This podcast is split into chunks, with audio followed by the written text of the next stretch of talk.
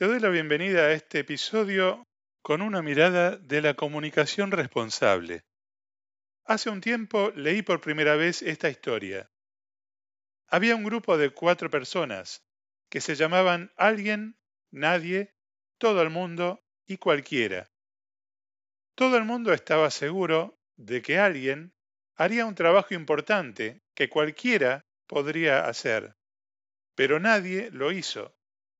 Alguien se enojó porque pensó que era el trabajo de todo el mundo y que cualquiera podría haber exigido que alguien lo hiciera. Y podría haber acusado a cualquiera por no realizar el trabajo que todo el mundo debía hacer. Conclusión, si alguien trabaja con amor e interés, entonces nadie culpará a cualquiera porque alguien habrá hecho el trabajo en que todo el mundo debe participar. No hay que esperar que otros realicen lo que compromete mi responsabilidad. Esto me hizo reflexionar en distintos momentos sobre mi actitud ante algunas situaciones, así como la actitud de otras personas. Y por medio del coaching aprendí a identificar cuando hablo de manera responsable y cuando no. Con esto te quiero decir que no por ser coach tengo toda mi vida resuelta. De manera similar, tengo entre mis amigos a varios psicólogos y psicólogas, y algunos de ellos, según pensé alguna vez, estaban un poco chapita. Eso me sorprendía mucho. También me sorprendió en algún momento saber que todo psicólogo o estudiante de psicología generalmente concurre a terapia. Tiempo después comprendí la naturaleza y la importancia de eso.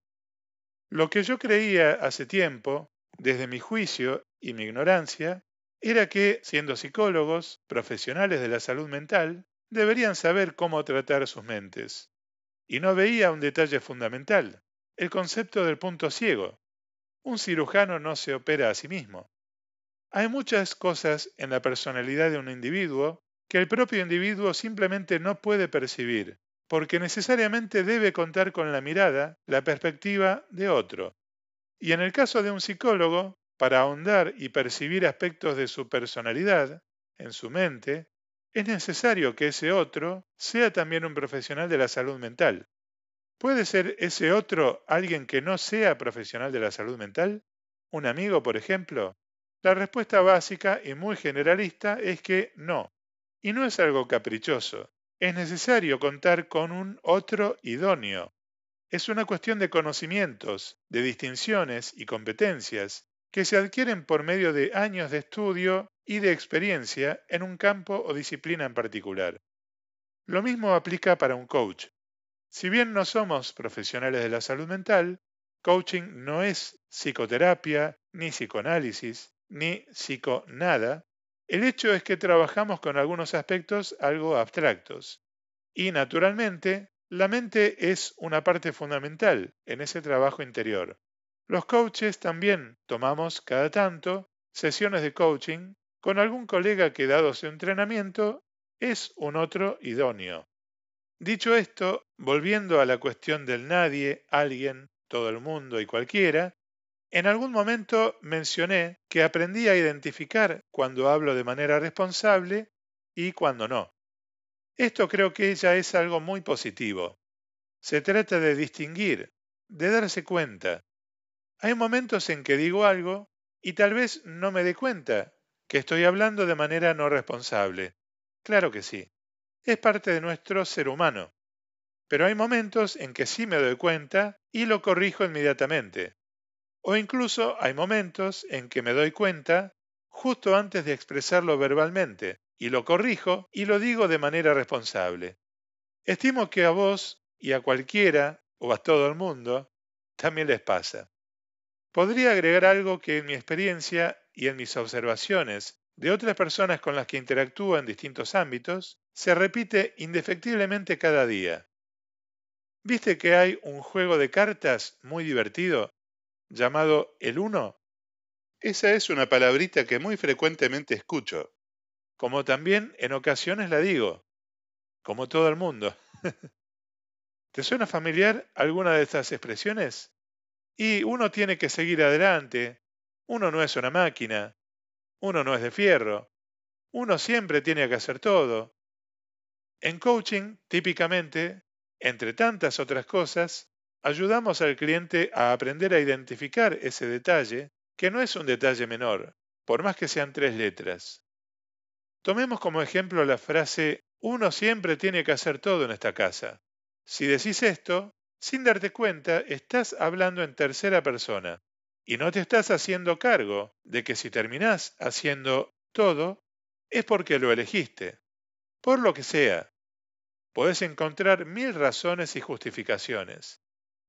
El hecho es que hay algún motivo que te llevó a elegir hacerlo.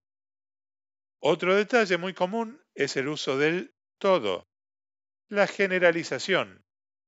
En esa misma frase, ¿qué sería hacer todo? ¿Qué significa todo para vos? ¿Existe aunque sea algo en el universo que no hayas hecho? De ser así, ya podrás empezar a ver que esa palabra todo automáticamente deja de ser válida, que la usás inconscientemente dándole un valor que tiene para vos en ese momento, pero que no es tan real como creías. Y si te tomás el trabajo de hacer un pequeño ejercicio y empezás a escribir en una hoja, en cada renglón, una cosa que en realidad no hiciste, te aseguro que podrías llenar miles de hojas y podrías ver con mucha más claridad que esa expresión de que terminaste haciendo todo no es válida. Pero tampoco es cuestión de semántica del idioma solamente. Lo más importante es que cuando vos decís esa frase, tiene un valor para vos y te genera un impacto emocional que después conlleva otras cosas. Volviendo al caso del 1, te propongo que revises la diferencia entre estas dos frases. La primera es, uno siempre tiene que hacer todo en esta casa. La segunda es, para mantener la casa en orden, hay unas cuatro o cinco actividades que creo que te corresponde a vos hacerlas. Al ver que no las haces, siento frustración y enojo y después me canso el doble porque hago esas actividades para mantener el orden. En la primera no te estás incluyendo en la situación, despersonalizándote en ese uno. Sin darte cuenta, estás comunicando al otro que, según tu punto de vista, tiene cierta responsabilidad en relación con alguien, con cualquiera, con todo el mundo, básicamente, con alguna persona que no necesariamente sos vos. La segunda, en cambio, te permite distinguir que vos comunicás una emoción que tenés como resultado de una acción o falta de acción del otro sin confiar en la telepatía. Tal vez asumías que el otro tiene que saber lo que te genera con sus acciones o falta de acciones, pero al distinguir esto te abre la posibilidad de examinarte, de reconocer tu emoción y de cuestionarte ¿Qué pensamientos y creencias están asociados con esa emoción? ¿Qué pedidos puedo hacer al otro para modificar esto? Y hay muchísimas otras preguntas que surgen de identificarlo. Se te abre, en particular, la posibilidad de darte cuenta que él o la responsable de lo que haces y de lo que no haces no son otros, sino vos mismo, vos misma. Innegablemente, hay muchas circunstancias en las que, por acciones de otros, podría ponerte el caso de los políticos corruptos que tenemos desde hace tantos años, en algunos temas nuestras acciones están algo restringidas. Y querramos o no, al ser miembros de una sociedad, siempre nos vamos a encontrar en alguna circunstancia que generó otro, que tal vez no se hace responsable. Eso es tema del otro. El punto es, más allá de lo que consideres que por esas circunstancias no podés hacer, ¿qué sí podés hacer? Enfocarte en lo que no podés hacer te va a mantener en estancamiento o retrocediendo. Enfocarte en buscar una solución creativa y en lo que sí está a tu alcance hacer te abre posibilidades. Otro caso muy común. ¿Cómo estás? Aquí andamos. Ajá. ¿Quién anda junto con vos? ¿En qué andan? Aunque parezca una simple expresión, el lenguaje no es inocente. Ese aquí andamos tiene una connotación en tu interior un poco condicionante, como de resignación. ¿Sabes qué implica eso? Que no podés hacer nada, básicamente, y que buscas inconscientemente un compañero de sufrimiento, un amigo invisible que está con vos en la lucha.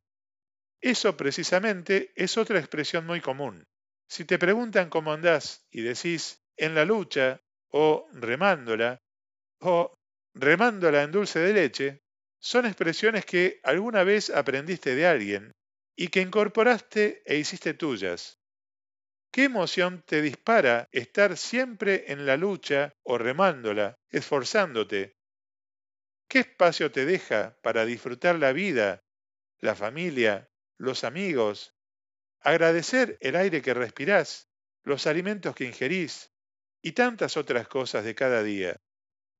El habla responsable consiste en hacerte cargo de tus emociones, reacciones y conductas, y del impacto de tus palabras sobre vos mismo, vos misma y sobre otros. En un espacio de coaching, con la guía de un coach que es un otro idóneo, entrenado para eso, entre otros aspectos de tu autoconocimiento, podés identificar muchos de esos modismos de tu lenguaje y una vez identificados, podés elegir qué hacer con ellos. La Biblia nos dice, más bien, al hablar la verdad en amor, creceremos en todos los aspectos en aquel que es la cabeza, es decir, Cristo. Creo que esto es lo más destacable como resumen. Hablar la verdad en amor. Todos estamos en construcción. Es un proceso que lleva toda la vida. Cada día tenemos una nueva oportunidad de conocernos más y de seguir creciendo. Y parte de ese aprendizaje es decir, ni más ni menos, que la verdad en amor. Te regalo algunas preguntas para tu reflexión. ¿Usas habitualmente el aquí andamos? ¿Qué sentís al revisar qué significa eso para vos? ¿Sos consciente cuando hablas en tercera persona usando el uno? ¿Qué estás comunicando cuando usas el uno? ¿Qué no estás comunicando? ¿Qué te pasa cuando estás del otro lado? Cuando el otro es quien no habla de manera asertiva, se pone en víctima y no se hace cargo de lo que le toca en esa comunicación. Muchas gracias por tu atención. Alejandro Barrio Nuevo, coach.